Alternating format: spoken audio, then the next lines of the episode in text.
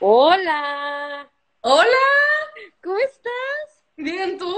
Muy bien, qué gusto Qué verte. emoción verte. Igual, igual, totalmente. Me da mucho gusto, mucho gusto verte. A mí me, creo que estaba diciéndole a un amigo de la ENAD que creo que tenemos de no hablar desde que me voy de México, o sea, platicar, ya sabes. Totalmente, sí.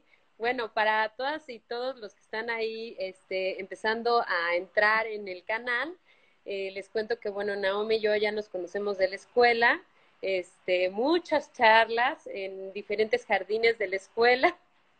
Este, eh, trabajamos ya en tres proyectos y bueno, pues hemos estado en, en diferentes eh, momentos, ¿no? Nos hemos visto en diferentes momentos y bueno, hasta ahorita, pues como que dijimos, vamos a platicar un, un ratito. Oye, qué gusto. Estoy bien contenta de verte. Igualmente, muchísimo. Oye, te voy a contar un poco. Eh, estas charlas que estamos haciendo, pues es como para llevar un registro de eh, pues las creadoras que, que hay, ¿no? Bueno, hay muchísimas pues, pero sobre todo pues creadoras con las que hemos trabajado y con las que hemos tenido pues ya la oportunidad de, de conocer y que nos gustaría pues también generar redes de, de, de trabajo y también de pensamiento, en fin. Eh, estas charlas las vamos a subir a nuestro, a nuestro grupo de Spotify, donde pues cualquier persona ya está abierto pues para, para escucharlo, ¿no?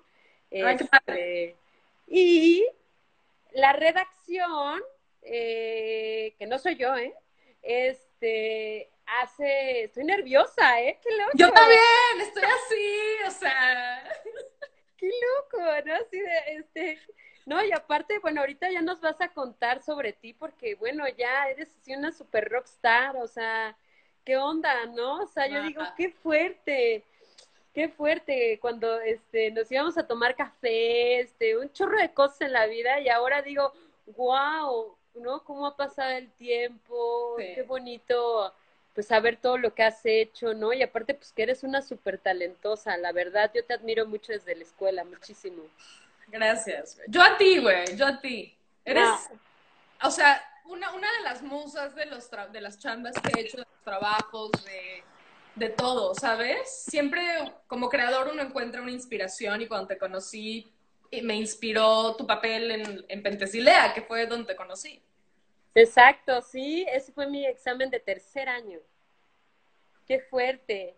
Oye, te contaba lo de la, este, la, la redacción, porque hicieron unas preguntas, este, te dieron, este, te estoquearon, ¿no?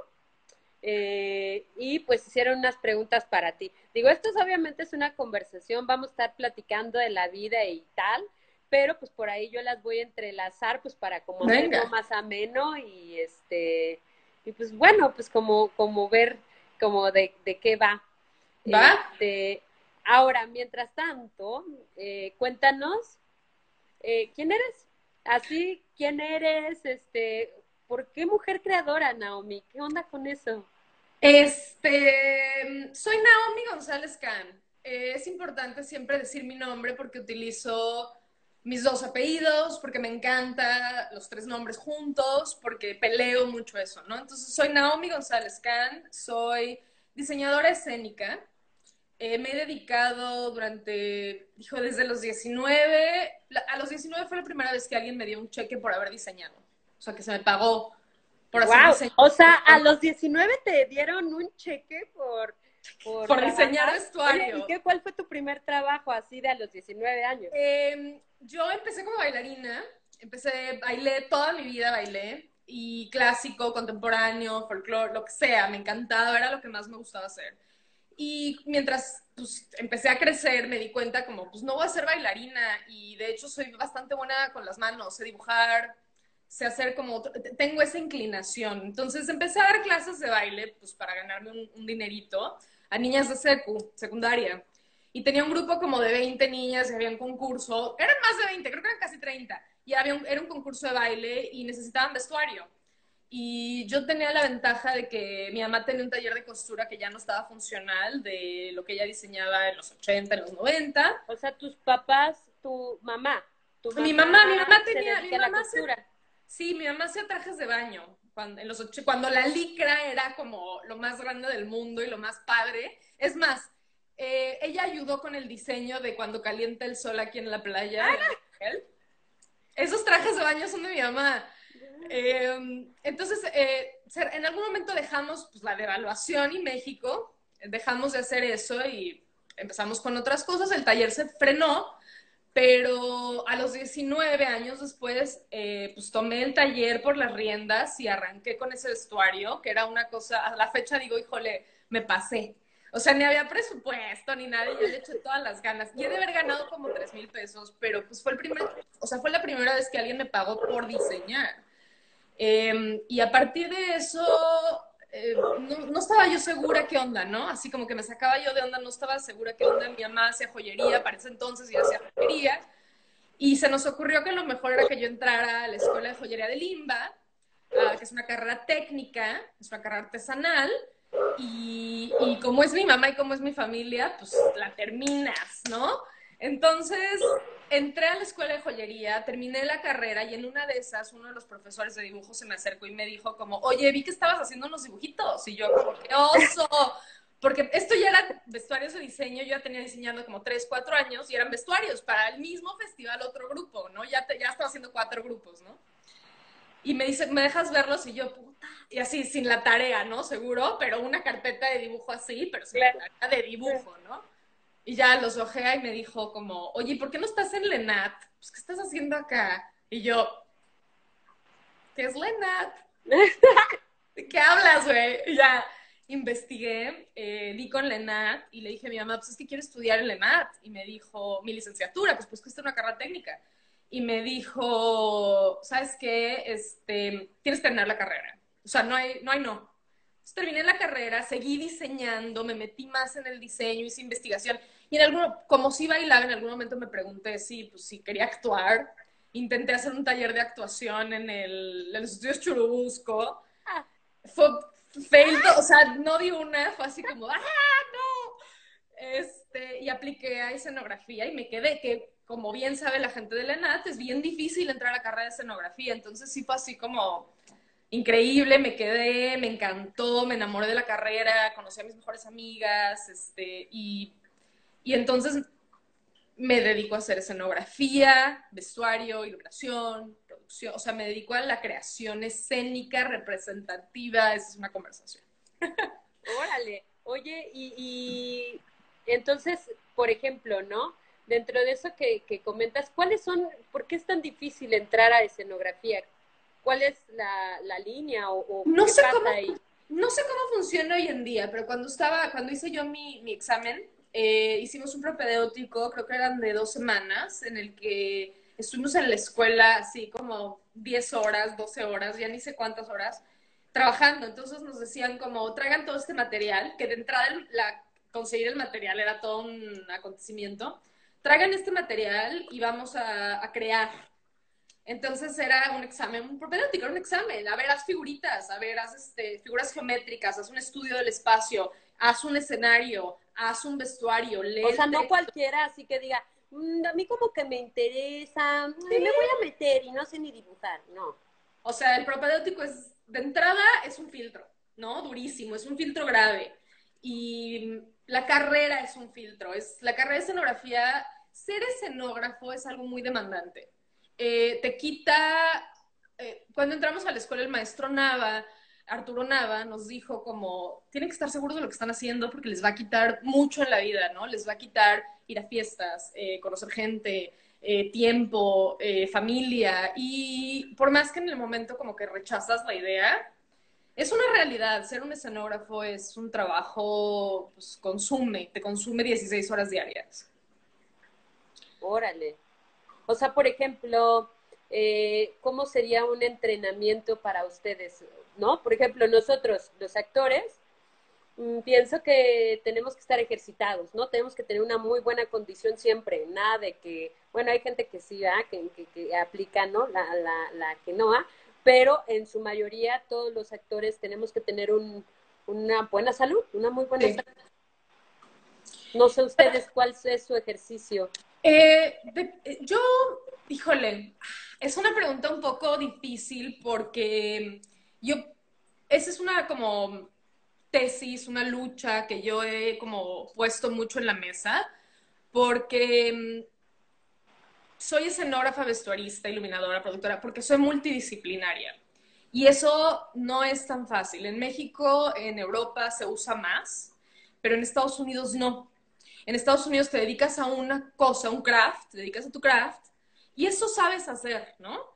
Y es difícil la gente que se multidisciplina y de repente pierdes un poco de credibilidad. Es muy difícil, como vestuarista, es muy difícil conseguir eh, chamba como escenógrafo, ¿no? O sea, como hay, hay esta situación. Entonces, para mí, sido Fíjate como- que es interesante lo que estás diciendo, porque hay una serie que se llama este Abstract, creo, Sí. algo así, y hay exactamente una que es de una vestuarista y que lo que me interesa mucho es que dices, ¿cómo? Dice, yo soy vestuarista para gente negra, negra para gente negra, no hay más. Y, o sea, lo que me estás diciendo, digo, claro, ¿no? Y luego pregunto, ¿por qué no? ¿Por qué solamente eso? Pues por lo que estás comentando. Claro. Eh, eh, Ruth Carter, estás hablando de Ruth Carter, que es increíble. O sea, yo tuve el honor de conocerla. Es un- No, es que tú eres una rockstar, o sea, mira, Pero- la verdad, o sea, pues, ¿qué te puedo decir? Sí lo eres, sí lo No, eres. pero Ahorita, no, bueno, ganas. hasta con Coppola has trabajado. Le he echado ganas. Ah, No. no directo. No, no. Sí, No, sí, o sea, eso es la verdad, ¿no? Pero bueno, ahorita... es la verdad, es la verdad, ¿no? O sea, muy orgullosa, pero pues me da pena, ¿no? Sí. Oh, está bien, muy bien, increíble. Oye, pero a ver, este, entonces decías, ¿cuál para ti es un entrenamiento? Entonces, para mí, ese fue como el principio de intentar conseguir una maestría, de hecho. Porque yo necesito, para mí, yo necesitaba un lenguaje, eh, nos- los escenógrafos hacemos arte, dibujo, ma- maquetas, este, pintura, para explicar cuál es la idea.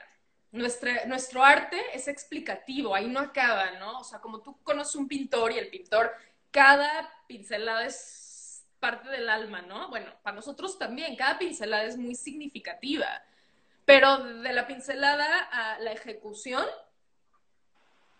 hay todo un brinco, ¿no? Entonces, para mí era muy importante tener las herramientas correctas para poder comunicar las ideas que tenía. Entonces, cuando salgo del ENAT y empiezo como a buscar chamba, a ver quiénes son escenógrafos famosos, ¿no? O sea, como empezar a ver por dónde, este, me doy cuenta que no tengo las herramientas que yo quiero, ¿no? No, te- no tengo idea de cómo usar la computadora. O sea, sé dibujar, sé hacer planos a mano, sé, o sea, yo te puedo hacer un plano constructivo de cinco años de carreras en el IMBA, o sea, de N número de maestros de dibujo técnico, ¿no? O sea, te- te- soy muy, soy buena, pero así como que usa AutoCAD, usa Vectorworks, usa SketchUp, usa Photoshop, usa... O sea, yo apenas se prende la computadora, ¿no? Entonces ahí es donde entra el, ahí es donde entró el, híjole, yo, yo Naomi estoy buscando todavía mi lenguaje de comunicación porque me siento que me falta eh, como un paso más de lo que la ENAT nos dio. Ahora, ese, ese, era, el, ese era como el momento, ¿no? Porque ahora que, ahora en, en- en- viéndolo para atrás, me doy cuenta que lo que me dio la ENAT es súper único, ¿no? O sea, sé trabajar de una forma 100% análoga. Sé dibujar, sé hacer plan. O sea, yo no necesito la computadora para trabajar. Entonces, la traducción de análogo a digital ha sido como, pues, en lo que he trabajado los últimos seis años y ha sido como la discusión un poco, ¿no? Como, ¿por qué tus dibujos no son realistas? Porque vengo de una escuela en la que sentir es más importante. Órale. Fíjate, Entonces, es ¿cómo llegas ¿no? a, a en medio, no? Es bien interesante porque una, bueno, una de las preguntas que estaba, que está aquí es, ¿las herramientas que te brindó la universidad, o sea, la ENAT, fueron suficientes para aplicar a tu maestría en el extranjero? De hecho, eh, Ah, bueno, ¿dónde hiciste tu, ¿dónde hiciste tu maestría? Ya, Hice- hice mi maestría en la Universidad de Los Ángeles. Este, me vine en el 2014. ¿Ubicando Holland Drive? Bueno, pues paso por ahí. Mulholland Drive, este Tarantino. O sea, ubicas paso por ahí diario, pero bueno, sigamos. Y me vine a Los Ángeles porque, bueno, es que ahí también es otra conversación, ¿no? Porque, digo, ya llegaremos ahí, ¿no? Porque en ese momento decido hacer cine, decido hacer tele, o sea, decido abrir mi horizonte, pero esa no fue la pregunta, ¿no? Este, regresando como al otro, es sí, o sea, yo estaba muy insegura de mi aplicación. Es más, yo no sé ni cómo apliqué a la universidad, o sea, todo para variar es chido. Me acuerdo perfecto que me dijiste, voy a sacar una beca a ver si me la dan, y aparte pues está difícil, este, híjole, no, no recuerdo que perfectamente, pues somos de la misma generación. Sí, y el día que, o sea, de hecho mando la aplicación el último día de aplicación, como buena pero bueno, la última, la última hora. Ajá. Y me acuerdo que mi, hermana me ayudó, ¿no? Mi hermana en ese entonces, por payasa, yo digo ahora, tenemos el mismo nivel. Pero ella tiene un mejor inglés que yo, la verdad, escrito sobre todo, ¿no? O sea, estudió letras inglesas en la UNAM. Entonces me ayudó, me ayudó con mi aplicación un poco y me acuerdo que ya eran así, así ya sea 7 de la mañana, no habíamos dormido toda la noche, no sé qué, y me volteé y le dije, güey, ¿tú crees que sí? Ah, ¿tú crees? Y me dijo, no, güey, ¿cómo crees que vas a entrar a UCLA, güey? ¿No? Y pues no, no, yo pensaba que no. Sorpresa, llego a Los Ángeles y así como a la semana de que llegué, este, eh, nos citaron como en el, en el estudio de, de, diseño que hay en la universidad para los alumnos de maestría, ¿no? Y dijeron como vamos a enseñar carpetas, ¿no? Y vamos a ver qué onda, y vamos a hacer como un review. Y yo pues no sabía, vuelvo a lo mismo, no sabía hacer nada, ¿no? Entonces me ayudan a imprimir esta carpeta ridícula enorme que yo tenía, ¿no? Así como, este te amo. No, pero aparte dibujas increíble. O sea, yo no sé aquí cómo hacer para compartir la carpeta que me mandaste, pero bueno, voy a subir en, las historias de Instagram, eh, así como algunos fragmentos tuyos, porque dibujas súper bonito, ¿no? Súper bonito. Bueno, y entonces. Nada, pues eso, me ayudan, imprimo mal. O sea, como era papel especial y yo imprimo en el otro lado incorrecto, mal. Pero en ese momento me doy cuenta que mi carpeta es tanto más extensa que la de mis compañeras. En ese momento me doy cuenta que tengo tanto más trabajo producido, o sea, que de hecho tengo un chingo de trabajo producido, que sé hacer escenografía y vestuario. Ahora, cabe recalcar, yo entro a UCLA como vestuarista porque era lo que era mi carpeta más choncha, ¿no? Era lo que mejor hacía, era lo que más hacía. Sí, claro. Y, y, eso se acabó. O sea, la neta es que ya no hago, hago menos vestuario de lo que, de lo que hacía. Este cambio, o sea, más o menos como que cambio un poco mi, mi tour. Pero sí, o sea, me doy cuenta que lo que me dio la ENAT no es comparable con ninguna otra escuela de escenografía con la que yo me he enfrentado punto final y, lo acepto, ¿no? Ahora, sí, claro, me peleé con la Nat, lloré, me chocaban las maquetas, lo quieras. Pero la educación que la Nat me dio y lo que la Nat tenía. Ahora, yo tuve la ventaja de tener a Raúl Cermeño como mi maestro, a Arturo Nava como mi maestro, a Felida Medina como mi maestra. O sea, yo tenía gente increíble, ¿no? Claro, pues era... no sé hoy en día cómo está la escuela, no tengo idea. Pero muy buena escuela. Órale, qué increíble. Oye, y, entonces tu maestría fue en vestuario. Entré como vestuarista porque volvemos a lo mismo, están divididas las carreras. O eres vestuarista, o eres escenógrafo, o eres este, iluminador. Y es una carrera, era una carrera teatral, de diseño teatral. Claro, porque estaba en Los Ángeles, hacen cine y hacen televisión. Y los maestros hacen cine y te hacen televisión. Es gente muy famosa, gente muy padre, muy, muy padre en el medio. Este, y qué pasa que ya sabían que yo tenía interés en escenografía, pero no era como, no habíamos como hablado del tema, pero yo llego en septiembre y para diciembre viene un maestro que es una persona increíble, el diseñador de producción de las primeras cinco temporadas de American Horror Story, Mark Worthington. Viene a la escuela American Horror Story. viene a la escuela a dar clase y a mí se me caen las babas, o sea, no puedo con que este güey está diseñando eso, ¿de qué hablas, no? Entonces me invitan a tomar la clase como vestuarista. Dicen, si quieres, ven a tomar la clase. Ay, gracias por la invitación. Y te vieron y dijeron, Meryl Streep. Ah, no, Y a las tres clases, cuando mucho, como que yo sabía internamente y fue todo una conversación. Yo sabía internamente que yo quería ser diseñadora de producción, que yo quería ser como este güey. Y ahí es cuando mi carrera cambia un poco y me empiezo a, o sea, empiezo a enfocarme hacia hacer diseño de producción, lo cual es escenografía para cine. Órale, órale, mira, aquí está Liz. Qué padre, qué padre que haya llegado acá. Oye, fíjate, esta es como que medio larguita. Dice, el idioma permea mucho la forma en que nos apropiamos a la realidad, ¿no? En la realidad, y seguro que pues fue una ventaja tener pues más posibilidades, lo que comentabas. ¿Hay algo valioso para ti que haya surgido gracias al contacto de otra cultura o otra realidad o otra manera creativa de pensar? Todo. Eh, lo más importante es que voy a defender a capa y espada el talento mexicano. Me di cuenta de eso. eso fue el como valor más grande, ¿no? O sea, como a lo mejor están todos muy enojados que no sé prender la compu, ¿no? Es un decir, ¿no?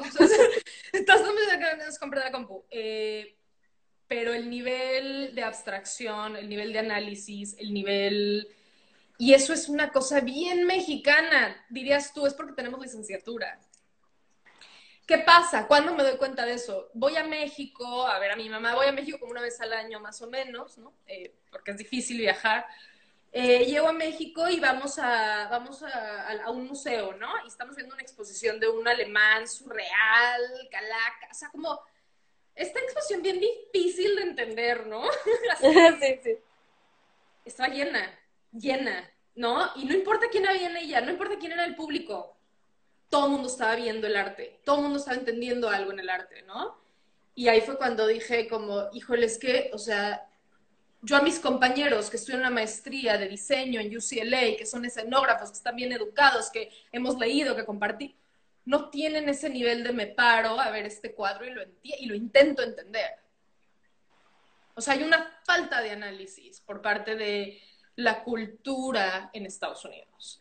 Y, y eso es independientemente y, y como en conjunto con la situación previa porque ahora está muy, muy delicada la situación política en el país, pero en mi carrera, en escenografía, éramos en tres años de son tres años de maestría, en, un en, ese total éramos como 21 alumnos, de los cuales solo habían tres americanos. Wow. Sin embargo, la, o sea, vinimos todos, todos los internacionales venimos a aprender. ¿Cuántos mexicanos o mexicanas? Habíamos, éramos, hay tres, hay como, ahorita hay, ahorita hay más, ¿no? Pero eh, cuando yo entré, yo era la única mexicana Arriba de mí había otro chico que dejó la carrera, que era escenógrafo, y hay un iluminador muy bastante famosón mexicano, eh, se llama Pablo, que trabaja en Los Ángeles, desde Chiapas, y también es mexicano, egresado de la escuela, y ahorita hay otra vestuarista, este, creo que está, creo que va a entrar al segundo o a tercer año, también mexicana, y, y, ahora ya les gustó. Eh, luego me enteré que una de mis maestras fue a la escuela con Mónica Raya, entonces dije, ah, les gustan las mexicanas. Ah, es, real. Ah. Ok, mira. Sí, sí, sí. Órale. Y mm, bueno, aquí también decía, eh, ¿crees que solo con los estudios que tienes lograste ser parte de los proyectos que has hecho? ¿O crees que sin ellos, o sea, si no hubieras estudiado en la ENAT o en LA, ¿estarías donde estás? Sé que pensé que o no, o si hubieras estudiado en otra escuela. O, no, no, no, no. O Yo que, que hubieras estudiado en la ENAT y te hubieras ido así de, de este, eh, nadando ahí en el, en el río y llegaste tú ahí, ¿qué hago? ¿No? No. A mí, ¿Por, qué te digo que no? ¿Por qué? ¿Por qué lo tengo tan claro? Porque tuve la, cuando apliqué a la maestría tuve la pregunta, ¿voy a hacer una maestría teatral o voy a hacer una maestría multidisciplinaria? y ahí fue cuando ahí fue cuando tuve que tomar la decisión de venirme a Los Ángeles y no irme a Nueva York. Porque en donde hay teatro en Estados Unidos es en Nueva York, no en Los Ángeles. Entonces aquí, híjole, chale, hacer una carrera de teatro está difícil este, o sea, por ejemplo, teatro, televisión, ¿tú qué has hecho? Te digo que hasta estaba con, con Coppola, o sea, chavos, hay nivel, fíjense, ah, televisión, cine, teatro, para ti, ¿cuál es el ambiente más difícil de entrar? Teatro. Qué fuerte, ¿no? Teatro. Y es el, y es y es el ambiente más difícil en donde trabajar. ¿Por qué? Porque, híjole, a ver si me meto, así como que siento que a veces hablo y, pero bueno, lo voy a decir. Em, porque en la tele y en el cine, en un, en un set de filmación, decir no es 100% válido. Oye, Naomi, ¿podemos mover tres paredes para allá? Claro. No, no. Oye, Naomi, ¿podemos mover todo el set dressing? ¿Cuánto tiempo tengo? Va, sí, va, lo hago, ¿no? Va. En el teatro es bien difícil decir que no. No existe el no. Oye, Naomi, ¿puedes mover la escenografía entera y reafocar las luces y rehacer el vestuario para mañana? Sí, y además, ¿no? Porque aparte, sí, o sea, aparte los teatreros somos insoportables, porque no es un sí, es un sí, y además, este, voy a... Sí, y además, este, voy a cerrar el teatro y regresas mañana. Ah, sí, claro. ¿Y tú?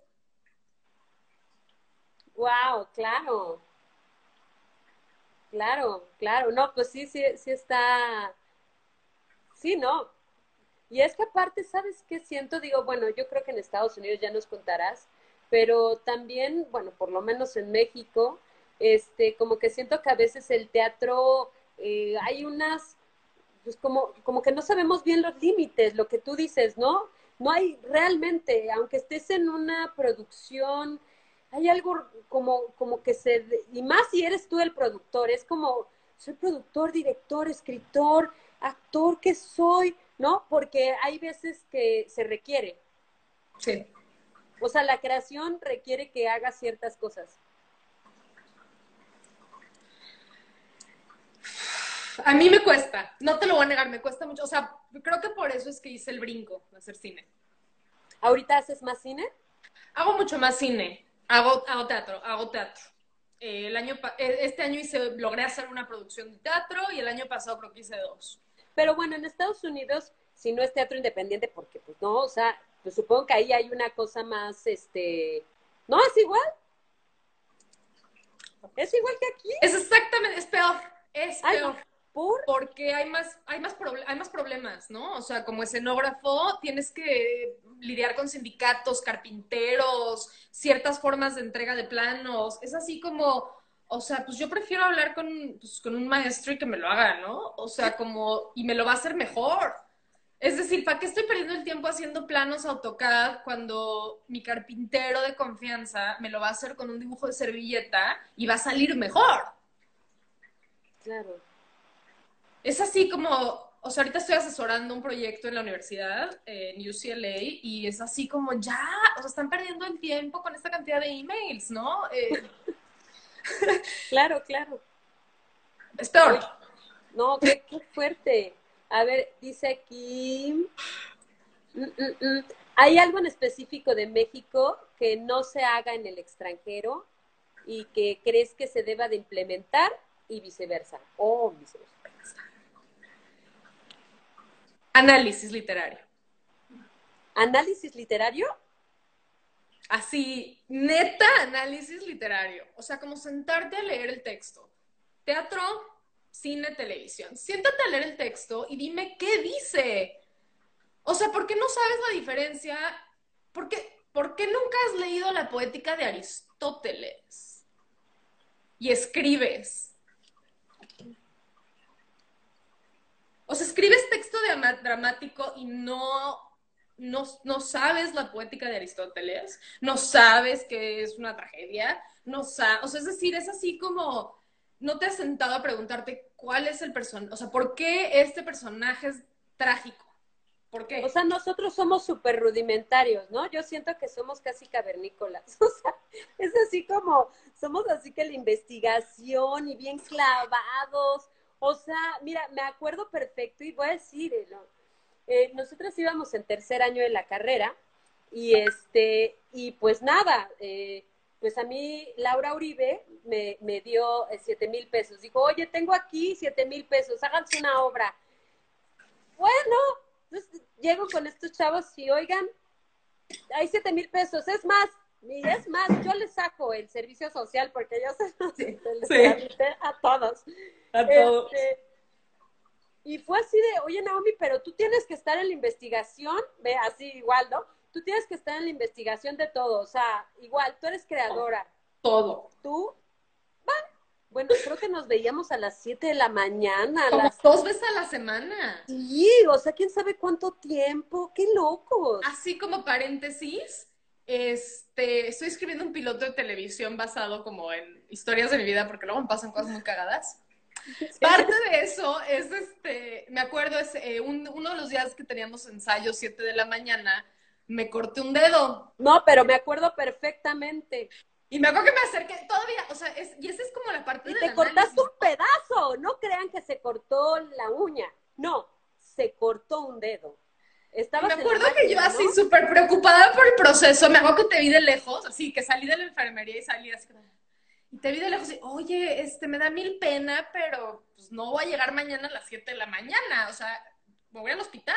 ¿Y tú qué? Y me acuerdo que yo tenía al día siguiente la preocupación de que pues estábamos analizando y creando un texto. Como, ¿por qué estoy en mi casa si tenemos cosas que hacer, no? Hay que ir a pensar. Este, y ya me falta mucho, a mí eso me falta mucho aquí, mucho. O sea, llevo seis años en el extranjero y me falta. Seis años, parece poco, pero también es un buen tiempo, ¿no? Es mucho, es mucho. Oye, y entonces, ¿de qué se trata tu trabajo ahorita? Eh, bueno, ahorita, uf, ahorita, ahorita o como en general, Pues ahorita, como este, o sea, como COVID o no COVID. ah, interesantísimo, a ver, ¿qué, qué, qué ha pasado ahí? O sea, Em, antes y después. o- El antes y después. ¿En qué se consiste mi trabajo? Eh, es súper complicado. Eh, en Estados Unidos, eh, los, los creadores, los creativos están sindicalizados. Todos.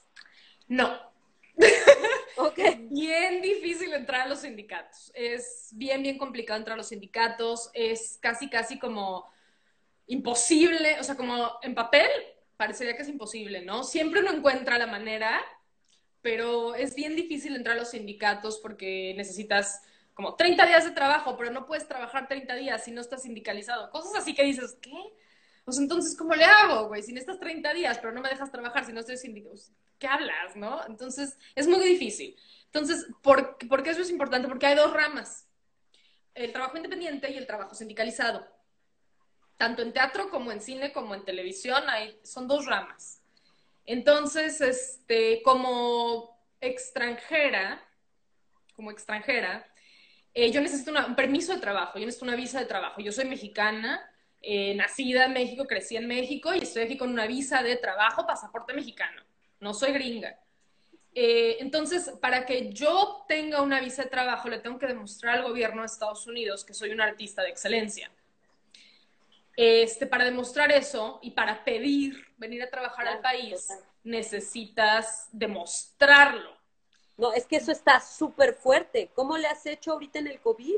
O No, no, es- no te, es- o con, o Pues con esa es la cosa, la gobierno visa- ahorita, el gobierno que está ahorita. La visa tiene un máximo de tres años. Yo, yo tuve una visa muy complicada. Mi proceso de visa fue muy complicado. Y llegué, estuve en México alrededor de seis meses esperando respuestas, peleando con el gobierno, peleando, haciendo entrevistas en la embajada. Difícil, muy difícil, carísimo. No tengo idea cómo lo pagué. Este, se me cayó la piel porque me dio una dermatitis nerviosa fuera de lo común. O sea, como muy difícil, no es fácil. Interesante. Eh, entonces logro demostrarle al gobierno y me dan el permiso de trabajo, me vengo a trabajar. Ahora, para hacer eso yo tengo que demostrar mi carrera, demostrar que soy un artista independiente, demostrar quién soy. Ahora, no, no, no, no logras que te den la visa si eres un asistente. Eh, hay, en México, o a lo mejor las cosas han cambiado, ¿no? Pero en No, México son personas súper importantes. O sea, lo que yo sé es, por ejemplo, una amiga que es así una eminencia escritora de las artes visuales, o sea, sí que ha hecho libros. Bueno, temblando, así de, no manches, no me la van a dar. O sea, no me la van a dar, pero voy a ir a una conferencia. No, me la van a dar. ¿Qué voy a hacer? O sea, y aparte, me, o sea, voy a ir a una conferencia y en esa conferencia, aparte, voy a dar clases. O sea, le había dicho a la universidad, vente de catedrática acá. Y es, pero pues ni aunque le dé la carta de la universidad, oye, la universidad me está requiriendo, es, mm, Bueno, ¿y qué tan importante eres como para que yo Exacto. te lo dé? O sea, sí es así. Y esa es la pregunta. O sea, esa es la pregunta en la embajada. Yo a ti, ¿por qué? O sea, tú porque eres un artista extraordinario y yo porque a ti te daría la visa. ¡Qué fuerte! Eso es como un examen de admisión del ENAT. Te, te congelas, ¿no? O sea, sí es como... Y aparte estás muerto de miedo de ellos. Porque eh, la situación política está muy complicada, porque hay una eh, evidente agresión contra los mexicanos y contra cualquier extranjero. Pensábamos que era en ¿has contra los tenido tú problemas por eso? ¿Por Sí, ser mexicana? O sea, por ¿has ahí hablando sufrido, en que español su, en la calle. ¿has sufrido que su racismo? Imagínate tú que eres blanca. Sí, sí, sí, sí, sí, exacto, sí. No, es real, es real. Sí, o sea, yo, por sí, ejemplo, no, no, yo nunca he ido a Estados Unidos, pero pues he viajado a Europa y tal, y donde he recibido, eh, y he ido dos veces, este, donde he recibido racismo es en Alemania, ¿eh? Sí, Qué fuerte, nada más porque me escucharon hablar, no importa, no porque te vean, te escuchan hablar y es y es no. así en el aeropuerto.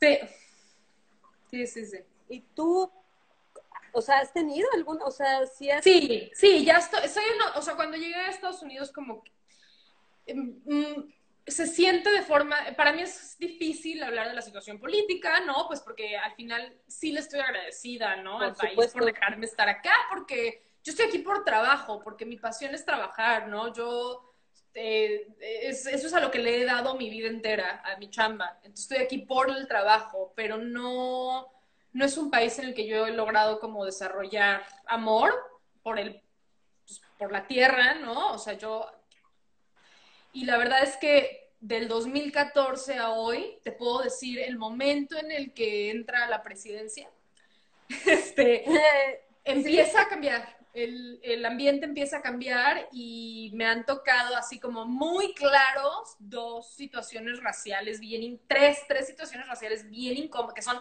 claras, ¿no? Que no es, chin, creo que me ofendieron, ¿no? O chin, me dijeron taco, ¿no? O sea, que me molesta mucho, ¿no? Así como, hey Naomi, do you want some tacos? Ah, no. No, así, Ah, no. no me hables, ¿no? Mientras tanto me muero de ganas de unos tacos, ¿no? Claro, y tú, ay, no, yo sí, bueno, a ver. Pero el taco me molesta, güey, así me choca, ¿no? Entonces, sí, sí me ha pasado. Una de ellas me pasó con los amigos en México. eh, estábamos aquí, íbamos a ir a comprar algo, necesitábamos enseñar los pasaportes. Y yo me enchilé tanto que mm, respondí, ¿no? O sea, como que se. O sea, pero te hicieron a ti o a tus amigos. a mis amigos, ¿no? Yo traía mi licencia, entonces como que no había... Era comprar alcohol, ¿no? Entonces había que revisar los pasaportes y un ID, que ¿Cómo? revisar. O sea, para comprar alcohol te piden ID. Ok. Porque me veo de 15. ¡Ah! Gracias. Totalmente. Oye, te ves muy bien. Entonces. Y genio. ya, ya, como a ya ver, lo la genialidad y la belleza se llevan, ¿no? O sea, Como yo ya lo traía en la cabeza, me enchilé y grité y saqué a mis amigos del local y así de vámonos. Porque era así como una situación en la que I don't under... Y era un güey latino, ¿no? Así, I don't understand your passport. ¿No? O sea, como, y le decíamos como, güey, a ver, este es el número, ya sabes, de IF, esto es qué, no sé qué, y le estábamos así como intentando explicar, y se voltea el güey y me dice como, I'm not talking to you. Pero aparte estás en Los Ángeles, donde que me- el 60% es mexicano, no sé cuánto, que estoy diciendo. me eh, güey, eran latinos, la gente con la que yo estaba hablando era latina. ¿Cuántos, ¿Cuántos latinos hay en Estados Unidos? Mi- Y me enchilé, me enchilé y me salí. Y eso fue como, o sea, como eso he, eso he tenido como, como ese tipo de situaciones. Alguien alguna vez venía caminando, va a sonar lo más mamón del mundo, no es lo que suena, pero eh, venía caminando por Beverly Hills. ¡Ah! Toda vestida ¿Con Paris con Hilton? mayones, como en mayones de workout, ya sabes, así súper así lento oscuro. Y venía platicando con mi mamá en el celular, FaceTime, ¿no? Viendo a mi mamá en español. Sí, que no sé qué, que la, las frijoles, así, pero de verdad. Sí, era súper al rato, nada, ¿no? Venía de correr. Y unas niñas como de 12 años, desde un jardín, me gritaron, como se les había ido la pelota o algo así, quién sabe, ¿no? Y me gritaron, este, que si les pasaba la pelota. Yo me imagino, ¿no? Algo me gritaron. Y, y dijeron como, eh, se voltearon y me dijeron así como, ah, no habla, no habla inglés, taco, taco. Y... O sea, taco es su, su grosería. Ah, su grosería. Y yo como que venía en el celular y mi mamá me dio, ¿qué está pasando? Y yo, ah, entonces ya colgué la llamada porque mamá, ¿no? Y, tú, ah, y aparte eres Virgo. Oye, es que tienen que saber, es Virgo, ¿no? Híjole, y las Virgo, híjole, no, no no nos dejamos, tenemos un carácter. ¿Cuál es tu No, o sea, no, pues no, o sea, me estás. Entonces que me enchilo, ¿no? Uy. Y dije, híjole, qué loco que alguien desde, o sea, que una niña desde un patio te grite como, taco, cuando hables español, cuando hables inglés regresas, ¿no? O sea, como. Pues imagínate sus papás. Bueno, bueno, ahí yo es la, la frase de señora. Imagínate pero bueno, pero sí. Pero la verdad es que me gusta estar acá. Y mucho, o sea, como la gente internacional me trata muy bien eh, tengo mucho, tengo, una de mis mejores amigas es gringa, este, es decir, hay mucho que salvar, ¿no? Eh, pero la situación política es difícil. ¿Y como mujer? Como mujer me es más fácil acá que allá. ¿Sí? ¿Por? No sé, no sé en qué consiste. Eh, ¿Será que soy introvertida y hay menos chelas? ¿Ay, introvertida? ¿De dónde introvertida? No, es cierto. ¡Súper! ¡Ah! Pero sí, ¿será que hay como menos, tengo que interactuar menos y como mujer me siento un poco más protegida? No sé de dónde venga. Órale. Profesionalmente, entonces sientes que has tenido un lugar por ahí. Por eso estoy acá. Porque me siento, me siento bienvenida, siento que... O sea, como que hay más racismo, pero menos machismo. No, está igual. pero me he ido bien, ¿no? O sea, en ese sentido me he ido un poco bien y la verdad es que sí, tengo la ventaja pues de que estoy blanca y hablo bien inglés y mamoneo, ¿no? Porque la, es, es, una ventaja que no voy a negar, ¿no? Pero, Por supuesto. Pero pues no está, no, no es fácil. Ahora estoy en Los Ángeles, estoy en una de las mejores ciudades de Estados Unidos. A mí California me encanta, me encanta, ¿no? Y la gente es bien bonita. He conocido mexicanos, mexicanos americanos, he conocido gente increíble, japoneses, es decir, tengo, tengo amigos de todos lados. Oye, ¿y ahora cómo está la situación con el COVID? Ayer tuvimos este, más casos que en Nueva York. Em, es que todos.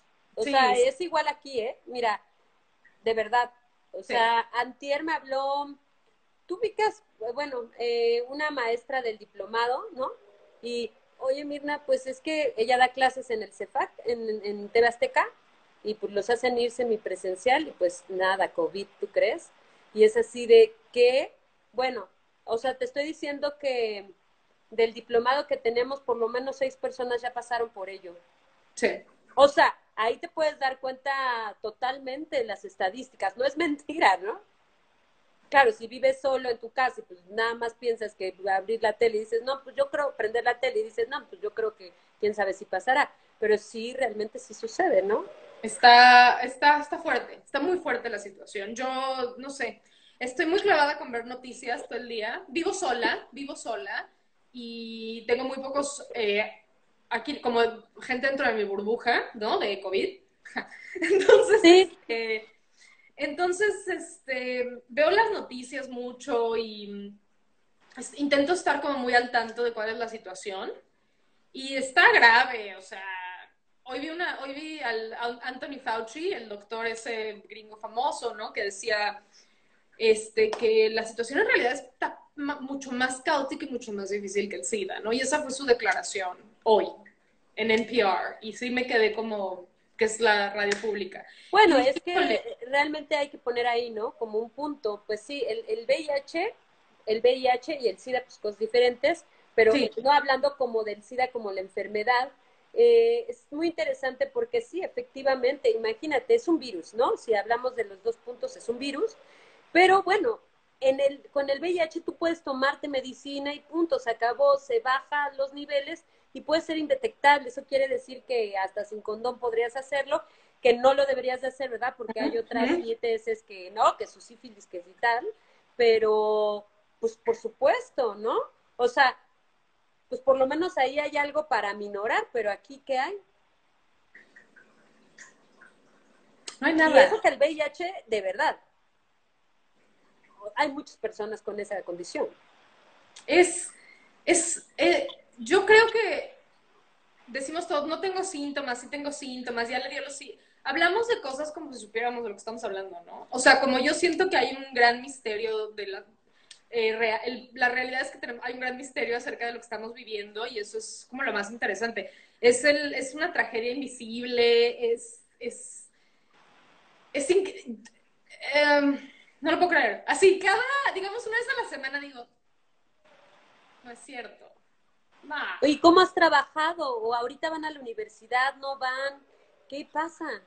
No he trabajando nada. ¿Cómo Eh, lo haces? nada, estado de la chingada. Eh, Ah. Está bien difícil, no. em, suena rarísimo, pero ahí va. Hollywood está completamente frenado. Y Completamente. Suena mamón, suena mamón, pero es una realidad. A Hollywood me refiero. Los estudios de grabación, tanto sindicalizados como independientes, como compañías chiquitas, como directores independientes que juntan una lana y empiezan a grabar, como completamente parados. Hasta hacía, hoy no sé, pero hasta hace un mes tenía unas amigas que están- estaban trabajando o siguen trabajando en una de las únicas 12 producciones filmando a nivel nacional.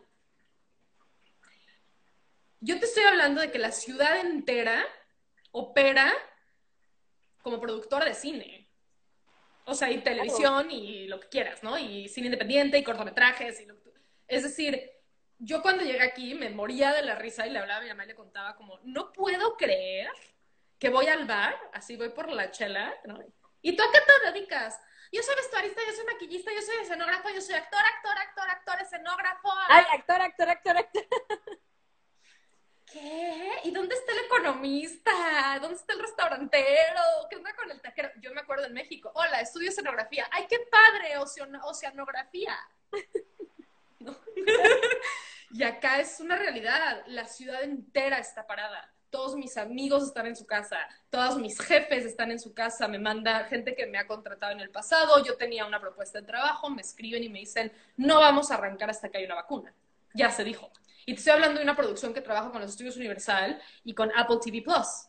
Estoy hablando de una producción de millones de dólares con gente bien importante, bien famosa. No, no era yo la diseñadora, que quede claro, yo era un asistente.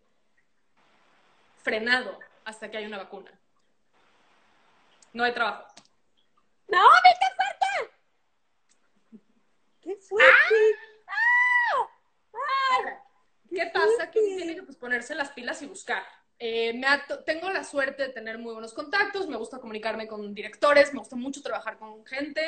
Eh, me han llegado guiones, los leo, hago lookbooks, que es pues como... ¿Qué es, qué- qué es un lookbook? Eh, Un lookbook es un... eh, investigación, haces investigación y la presentas de tal manera que cuentas la historia de forma visual, con investigación visual que colectas de internet. Entonces, he estado haciendo lookbooks para mis amigos, para directores que me conocen, para gente que de contactos, me dan un varito, este, y ahí va, ¿no? Poquito a poquito, poquito a poquito voy subiendo. A mí me parece que es muy importante plantar la semilla para que crezca la fruta, ¿no? O sea, como, sí, te lo hago de gratis, dame 20 dólares, no pasa nada, no sé cómo pagar la renta, pero qué padre, leo tu guion. Eh, me puse las pilas, eh, estoy empezando a trabajar en la universidad, este, quiero dar un curso online, eh, ya saldrá a la luz, pero quiero dar un curso online en donde pues enseñe yo ese proceso, ¿no? Y enseñe a usar este, dos, tres programas de, de internet, que, bueno, de internet, de la computadora digital, que creo que sirven para la pandemia. Tuve la suerte de que alguien, se- alguien pensó que iba a grabar algo para hoy en día, o sea, como esta semana iba a grabar, de hecho, y tuve la suerte de que pude desarrollar ese proyecto con ellos, aunque no llegamos a grabar, eh, logré tener el proyecto aprobado hasta el final, o sea, estábamos a dame el dinero y me voy a comprar cosas. Entonces, entonces está padre porque pues tuve la oportunidad de experimentar cómo presentar de forma digital desde mi casa y tener el proyecto completamente aprobado y que todas las compras sean en línea y que lo único que tengo que hacer yo es ir al estudio y construir. Sola. ¡Wow! Órale, claro, por supuesto, eso que estás diciendo está bien interesante porque, claro, o sea, no es algo que te inventes así de, "Mm, ¿y qué hago? No, sino es desde la pandemia para la pandemia. Oye, pero dicen que ya según la medicina, pues va a salir, ¿no? No sé. Bueno, entonces seguimos. Del cine, teatro y televisión, entonces decías que cuál es, en dónde te gusta más trabajar, ¿real? O sea, digamos que, ¿cómo, cómo era? Hay un, hay un juego que es este, a ver, este, hay tres personas, a una la matas, con otra te casas y, ¿qué era? Te, la matas, te casas y, y coges. ¿Con cuál? ¿Con, ¿Con cuál matas, etcétera? Ahí en cine, teatro y televisión. A ver, ¿cómo? Espérate, ¿cuál es una por una? ¿Cómo? ¿Qué? ¿Cómo era? Mira, con una, con, con una pues, este, ¿tienes relaciones sexuales? Este, la otra es eh, con quién te casas y con la otra es con quién, este, a quién matas. Cine, teatro, televisión. Mato al teatro. ¡Ah! ¡No! ¿Por qué? Mato al teatro. Ah, pero así, ¡Ay, así pero pasional, ¿no? Así como. Dexter, ¿no? ¿no? Me Sangre por todos lados. Mato al teatro. ¡No, ya! Me caso con el cine. Y mi amante es el, la tele. Hoy hasta sudé. Yo también. ¿Cómo crees? ¿Por Sí, qué? Dicen sí. que a quien matas, mira, bueno, dicen que a quien mata, a ver, bueno, si dicen que a quien matas es porque es tu ideal y no puedes soportar tanto su belleza. Es que es O la sea- verdad. O sea, yo me siento a ver live performance, ¿no? O sea, como arte representacional y se me caen los calzones. O sea, ¡ah! pero es pasión y odio, ¿no? O sea, como incluso la última producción teatral que hice así, me acuerdo que llegué a la casa a llorar. O sea, yo normalmente no llego a trabajar y me echo tres chelas y lloro. No, al contrario, ay, soy la más chingona y ya las chelas, ¿no? Y me acuerdo que llegué y dije, híjole, qué difícil estuvo. O sea, ¿qué onda? ¿Pero por qué me torturas si salió bien padre? O sea, ¿por qué me siento así si salió bien padre y trabajé bien duro?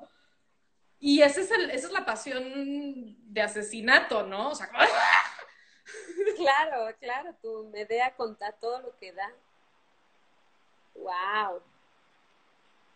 ¿Regresarías a México?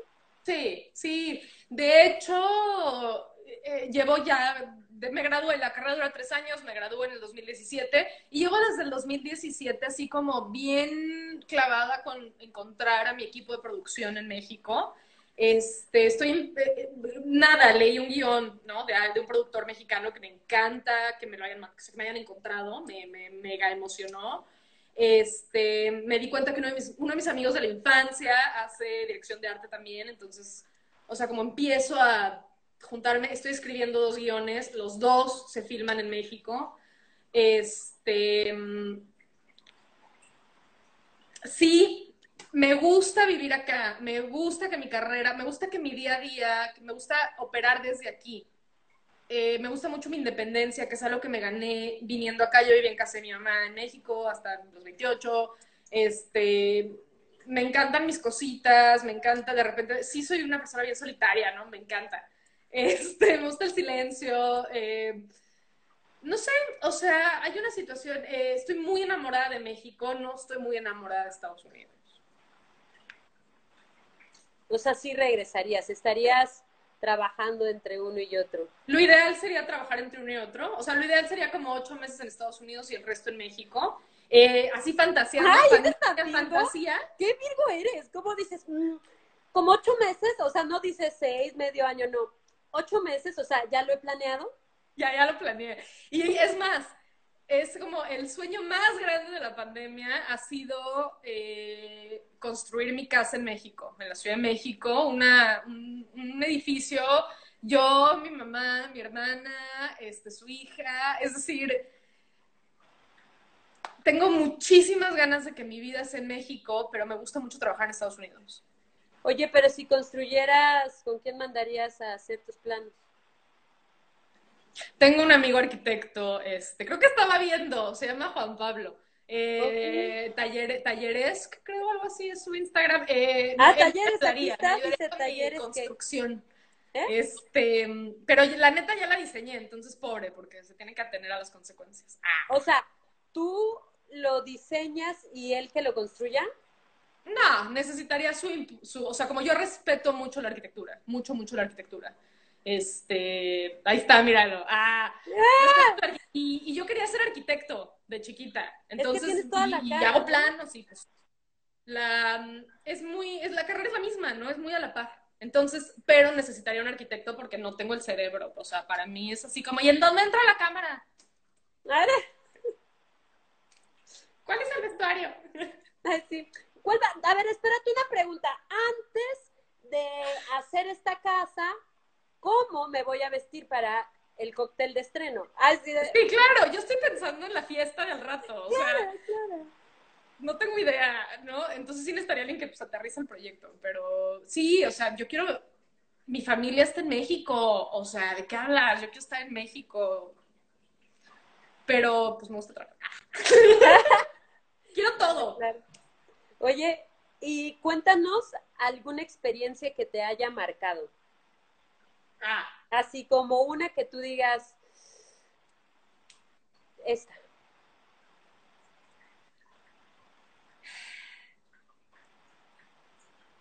Vamos de regreso sobre el mismo tema. El día que se me cayó el dedo. Ah.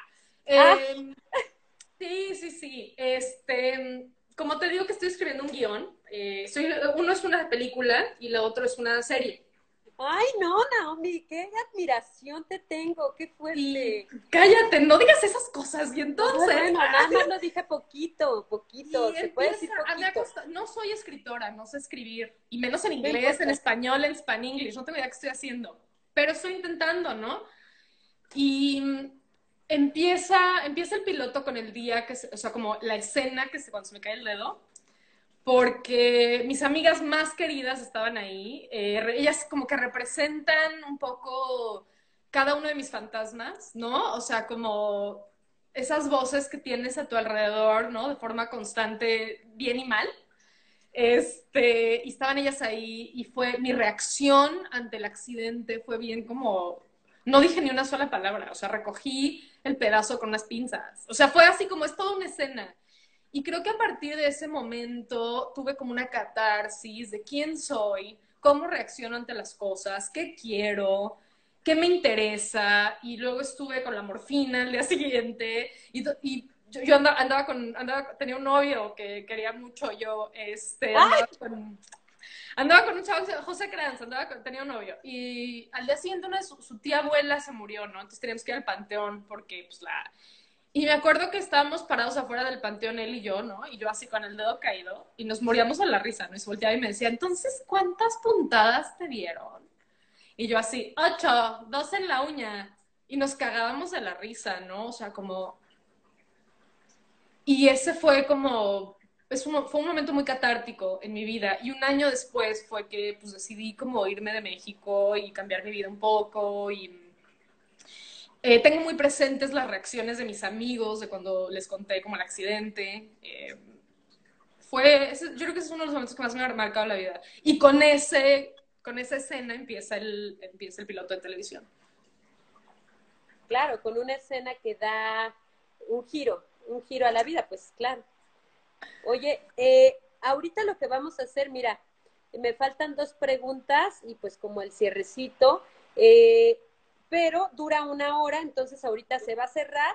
Volvemos a entrar, ¿te parece? Va, perfecto. Va, de una vez lo, cierro. Ya, ya me gustó. Ahora ya el Daily Show. Exacto, exacto. Oye, a ver, me, me, estabas diciendo, claro, para hacer tu guion, una de las preguntas que te tengo, para hacer tu guion, ¿tú estudiaste eh, algo de dramaturgia o algo así? Tomé una clase de guion, tomé una clase de guion en la maestría. ¿Ya ves cómo soy Virgo? Claro. Y dramática. Exacto. Este, armé un drama y me fui a estudiar, o sea, como armé un drama y chiquito, que era un poco esa pelea entre hacer vestuario hacer este diseño de producción. Era, er, era hacerle entender a mis profesores que pues yo quería hacer las dos y me decían, es que pues haz, o sea, haz una bien, ya. Y yo, quiero todo. Entonces, entre que quiero todo, pues salió mal para ellas y me fui a tomar clases de cinematografía a la escuela de cine, porque la escuela está dividida en dos, es la escuela de teatro, pues como la ENAT, ¿no? la escuela de teatro y la escuela de cine. Aunque trabajamos juntos, pues sí, es otra escuela, ¿no? Y empecé a tomar, conocí, empecé a conocer gente allá, empecé a diseñar las tesis de los alumnos de dirección eh, de, cine y tomé una clase una, no entendí nada. un amigo me tuvo que ayudar a entregar toda la tarea porque tengo, o sea, tengo como, no, no estoy diagnosticada, pero tengo una dislexia, ¿no? O sea, me cuesta trabajo escribir bien. Entonces, como este todas las Virgo, ¿qué? No, de, no. ¿Qué? ¿Qué? ¿De qué? ¿Qué? No, no, nada más de la maestra. Derecha y yo.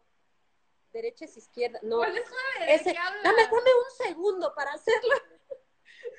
Yo hago así, güey. Cuando alguien me dice derecha, le hago.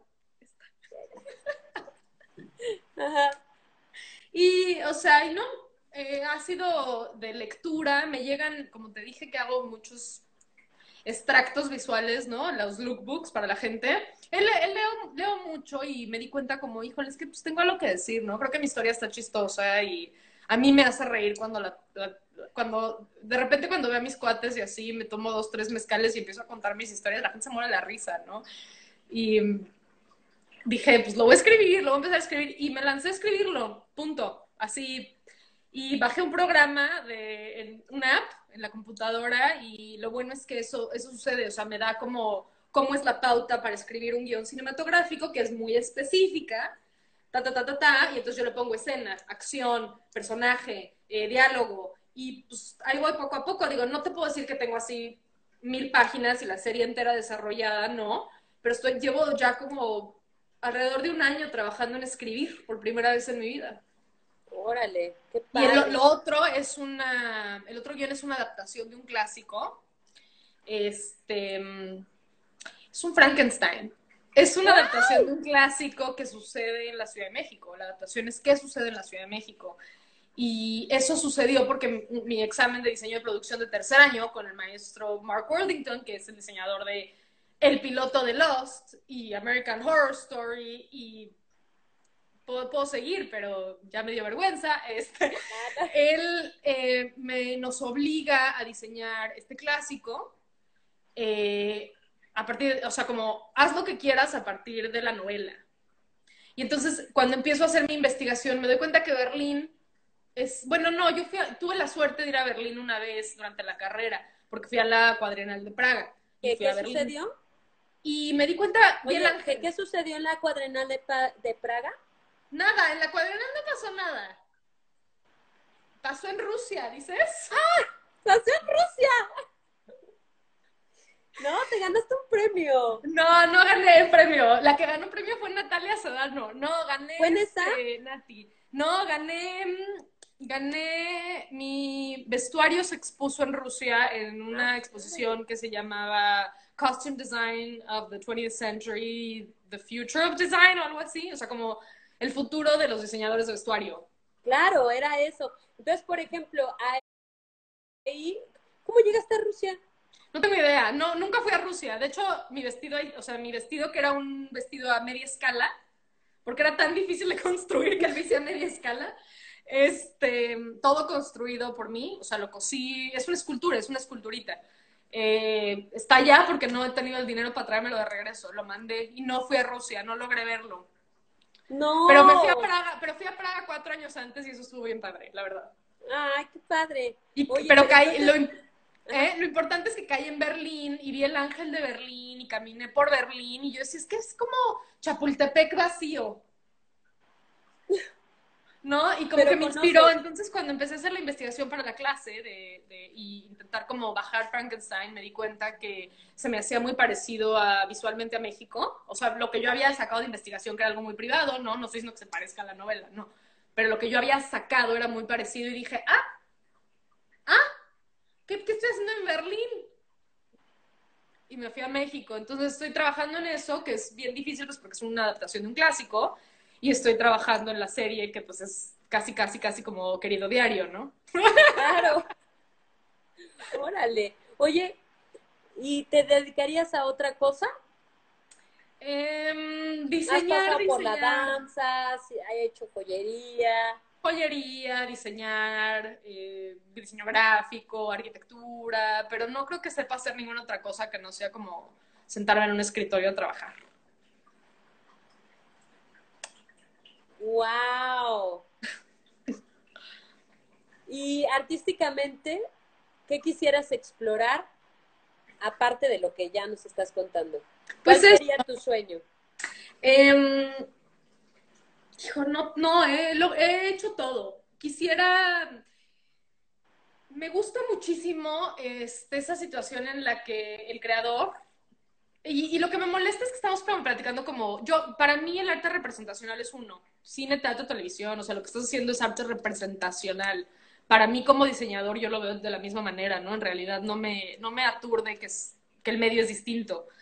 Eh, supongo que un actor sí, ¿no? De público a cámara, pues es distinto. claro, totalmente. Entonces, este, se me hace bien interesante estas mujeres, porque muchas de ellas son mujeres que producen, escriben, desarrollan, graban y actúan sus series de televisión.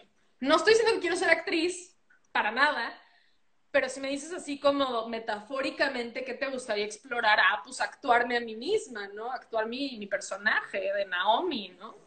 Claro, fíjate, Sí, no, totalmente. Hay ahorita, eh, eh, no me acuerdo, pero bueno, hay una serie en Netflix que es de un chico que es australiano, ¿no? Es, de hecho salía el, ¿viste el de Nanette? Sí, sí, sí. Eh, Creo que salía esa chica. ¿Cómo se llama esa serie? No sé, güey. Pero sí sé de qué hablas. Please like me. Oh, qué bueno que llegó. Esa. Y por ejemplo, él es productor, actor, todo, todo ahí, ¿no? Y, dices, órale, qué interesante, porque muchas, o sea, yo he visto muchas series donde el productor es el actor y es el, pues, que hace todo. Sí, y lo que se me hace interesante ahí es explorar esa parte en la que dices, ay, ¿cómo voy a castear a alguien como yo, güey? ¿No? O sea, como, qué loco, ¿no? Encontrar a tu actor que te representa. A ver, dice Fernanda. Eh, dice, casi no se nota que ah, pero tenemos, pero tenemos sin hablar seis años. Imagínate, así es. Oye, qué padre. De verdad, me parece bien padre porque me, me pregunto, fíjate, ¿cuál es el perfil de Lenat? Y yo pienso que conozco muchas personas que son del ENAT, actores, y ahorita que te estoy escuchando, que realmente hay muchos creadores y creadores. O sea, por ejemplo, si a mí me preguntas, pues yo es que te escribo, no, pero yo no soy escritora, pero sí escribo, mi última obra la escribí, ¿no? Este, dirijo, pero tampoco me considero directora, ¿no? Pero dirijo, he dirigido varias obras, este, ahorita, por ejemplo, estoy dirigiendo a la compañía de teatro ciego, este, no sé, eh, que te manejo que tu actuación, ¿no? Produzco, en fin, como que hago cine. Bueno, la otra vez, Naomi, bailé en el, en el, en Bellas Artes. Bailé en, en Bellas Artes. Dices, cuando yo estaba ahí bailando con bailarines de todas profesionales en, en el en un, pues sí, era el Día Internacional de, no, era el concurso internacional de la danza. Y, yo pensaba, ¿en qué momento llegué aquí? Porque yo no soy actriz, yo soy actriz, ¿no? Entonces, son de esas cosas que yo me pregunto, porque te escucho y digo, claro, o sea, como que eres muchas cosas, y si eres, o sea, no es que seas poquito, es que sí realmente tienes un bagaje, eres lo que diríamos eh, realizadora en cine. Sí. Ahora, yo creo que sí. escuela? ¿Eh? ¿Crees que haya sido la escuela? ¿Crees que no, sea de hecho, ahí te iba a interrumpir, porque te iba a decir que yo creo que mucho de esta, al menos de mí, yo te puedo decir que mucho de mi de mi animalito, ¿no? De, de producir, de crear, de que soy creadora escénica, que esa es una palabra que aprendí igual de lo que voy a decir, gracias al principio de Translímite, porque empezamos con ese proyectito que usamos ropa de mi closet, que yo saqué todo y le, ¡quédensela! ¡No me importa! Este, yo me acuerdo emoción de crear. Y éramos bien ahí, no teníamos idea de lo que estábamos haciendo, ¿no? Era como, no nos importamos a, a subir esto a la escena. Y me acuerdo que hablábamos de cosas bien personales. Estaba Dulce, estaba Alex, estabas tú, estaba yo. Este, en algún momento vino Viri.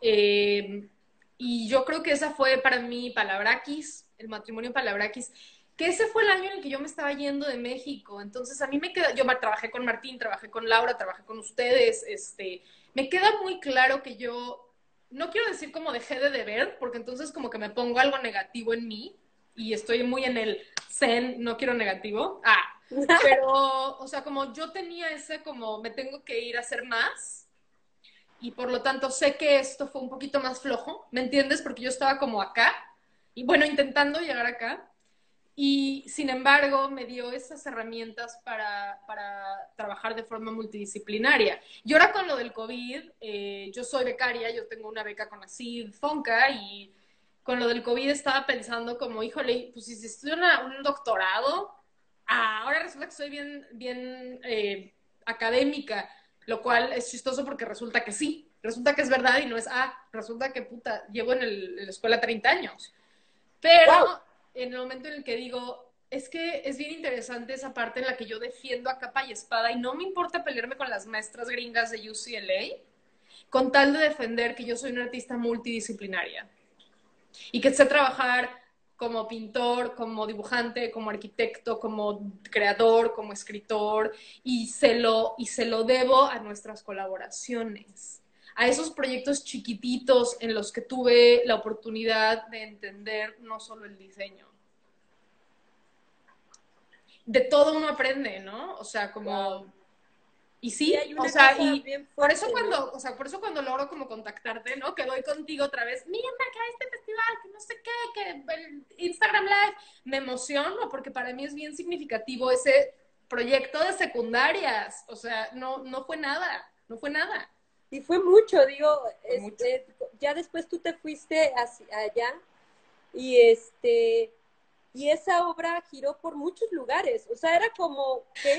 o sea, estábamos y lugares bien fuertes, o sea, estuvimos en penitenciaría, centros de readaptación, o sea, en Lenat quisimos meter ese proyecto en el Día Mundial del Teatro. Y tú crees que los de segundo nos dijeron, mm, pues es que eso no es teatro, no, no, y nosotros, pues bueno, gracias. Y mientras tanto lo hacíamos en lugares con chavos de la calle, y los chavos de la calle así de wow. ¿Lloraban? pues como que la vida te cambia, ¿ves? Es decir, como, como que hay ahí una espina de la creación desde otro lugar, y yo creo que sí es un espíritu, ¿no? Sí. Y también creo que ese Pentesilea nuestro pente fue muy mágico, creo que fue muy mágico, creo que hubo cosas muy mágicas que pasaron ahí.